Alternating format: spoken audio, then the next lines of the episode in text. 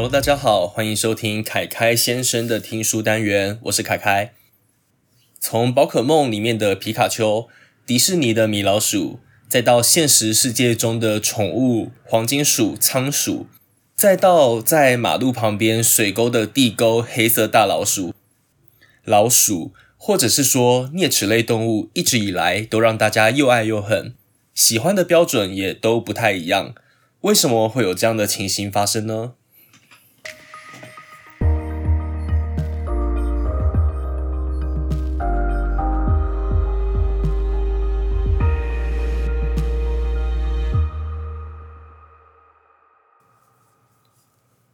如果提到动物实验，我们可能避不掉谈到实验白老鼠的存在。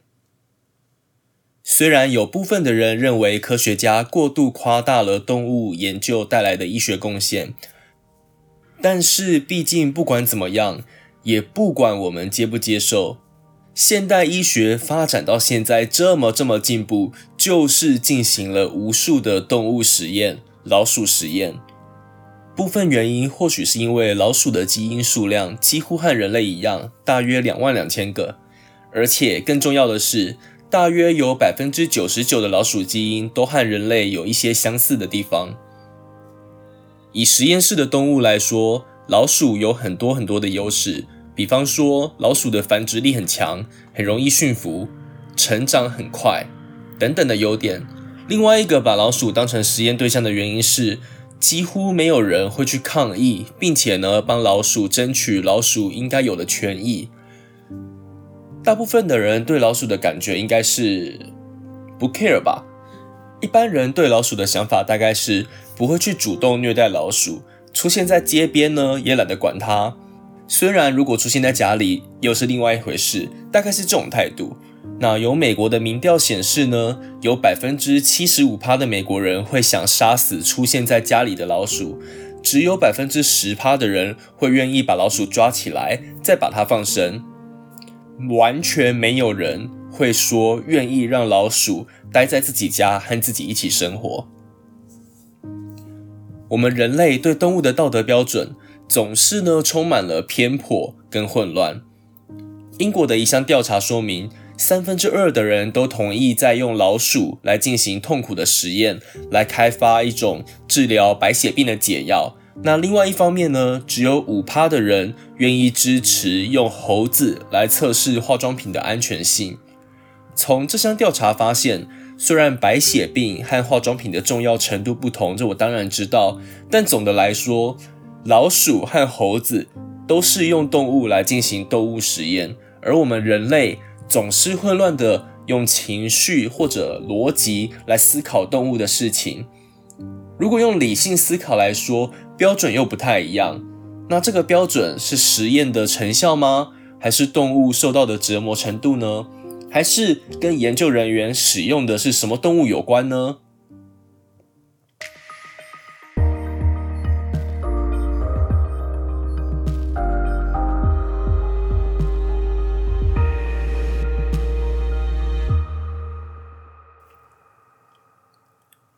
以老鼠来说吧，有一些标签化的分类，其实已经影响了我们对老鼠的观感。用美国的老鼠实验来举个例吧。对这些美国的老鼠实验老鼠来说，它们生活在干净又散发着有一个松树香味的地下室房间，然后呢，由专业的而且经过认证的员工兽医来负责仔细照顾它们，但是。尽管这一栋实验室建筑物中的所有老鼠都属于同一个物种，可是呢，却有不同的道德对待。这些实验老鼠大部分都被认为是好老鼠，他们在实验室中提供教授、学生、科学家来进行实验与行为观察的对象。那几乎大部分的研究计划。这些老鼠呢，都直接或者是间接的跟人类的罕见疾病有着非常大的关联。虽然它们被认为是好老鼠，但是从另外一个角度思考，这些老鼠的生死完全是为了人类的利益。不过，因为是受到美国健康研究院的研究，所有的动物都必须要符合规范，也要受到动物照顾委员会的审查。考量实验中的道德代价。不过奇妙的是，在这栋建筑物、这栋大楼里面，还有另外一种老鼠，就是所谓的坏老鼠。那这些坏老鼠呢，在大楼中呢跑来跑去，来去自如。对实验室来说，坏老鼠是一定要彻底消灭的对象。为什么呢？因为他们可能会对实验造成各种的威胁啊，或者是交叉感染实验室里面的环境等等之类的。那研究室的员工呢，最快最有效率抓到他们的方法，就是用粘鼠板来去抓他们。那随着他们的挣扎，老鼠的毛发就会粘黏在粘鼠板上的更多，让他们更难逃走。最后呢，在粘鼠板上死掉。那没有死的也会被送去用毒气处死。这些让老鼠死掉的方法都非常的痛苦，应该没有任何的动物照顾委员会会同意让老鼠粘在粘鼠板上一整个晚上吧。但是有趣的是，这种严谨的实验室其实不太可能会有野生的动物。那这些老鼠到底来自哪里呢？原来这些所谓的坏老鼠，其实就是不小心逃走的实验室的好老鼠。就在这一刻。道德矛盾就出现了。只要老鼠从舒适的管理环境中不小心跑到地上，它们的道德地位就会立刻蒸发消失。从本来需要兽医、需要员工好好仔细照顾的好老鼠，立刻就变成一个必须要被残忍扑杀的对象。除此之外呢，除了好老鼠、坏老鼠以外，另外还有一种被完全忽视的老鼠种类，叫做剩余鼠。剩余的老鼠是没有被选中进入实验程序中的实验老鼠。简单来说，就是多出来的老鼠。有的剩余的老鼠会被送去动物园喂蛇或喂猫头鹰，其他的就直接安乐死或者拿去焚烧。心理学家哈尔跟照顾实验动物的兽医。来进一步询问这些剩余鼠的情况，他惊讶地发现，一个一流大学实验室的动物中心，每个月就有四千窝老鼠的出生，一个月大概会处死一万只老鼠的左右，这是一万只老鼠都是多出来不需要的，那这些过多的老鼠还是要想办法处理，不然呢也没有办法安置它们或者养它们。管理费用呢也会暴增，但是决定老鼠是好老鼠、坏老鼠还是剩余老鼠的，却是人类。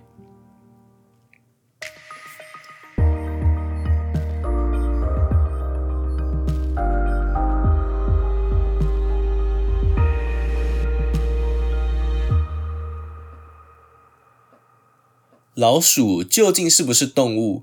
如果从定义上来看，不同的法条，不同的国家会有不同的看法。现在有很多企业都宣称反对动物实验，但是这个反对动物实验的动物要怎么定义呢？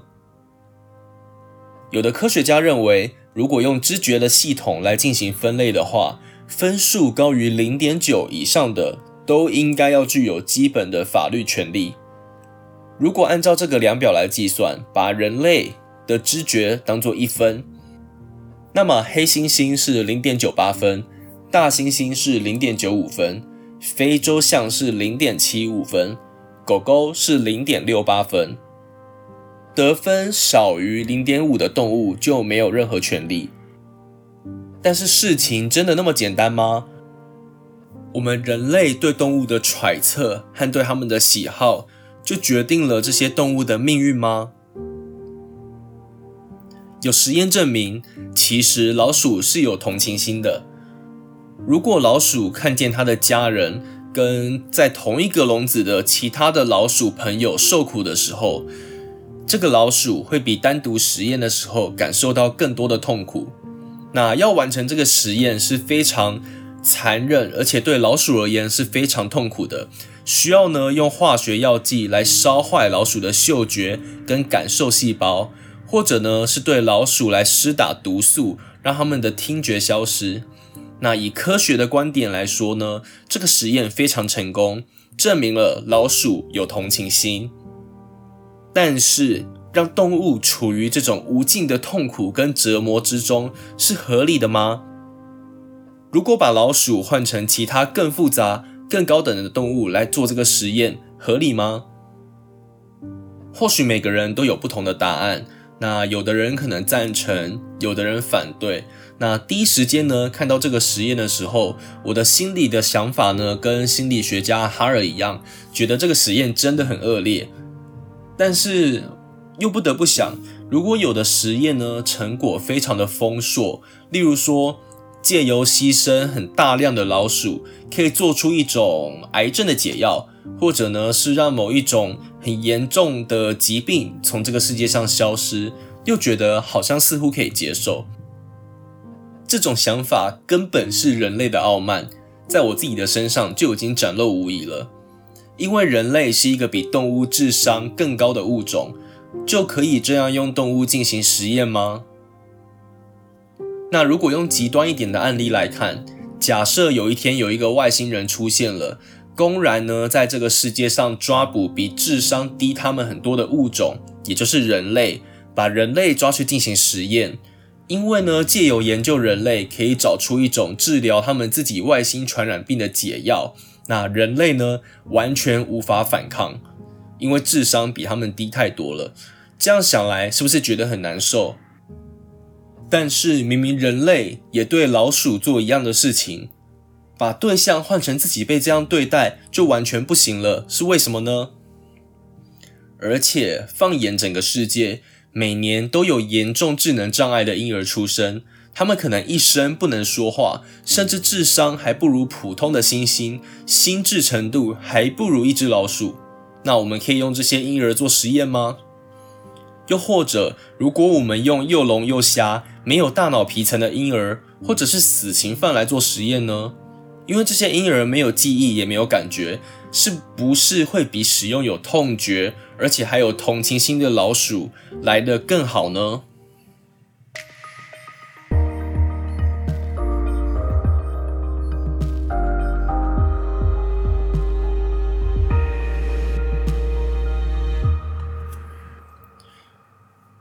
今天这集给了我们很多思考。上面提到的很多问题，大家应该都会有自己的直觉，第一时间觉得哪里怪怪的，然后做出一个选择吧。以我自己来说，一听到要用人类做实验的时候，第一个直觉反应当然是拒绝的。但是稍微思考之后，从逻辑来看，或许答案又会有了一些不同或者不一样。那要怎么去界定这些道德范围，其实是非常困难，甚至呢，或许根本就没有标准答案。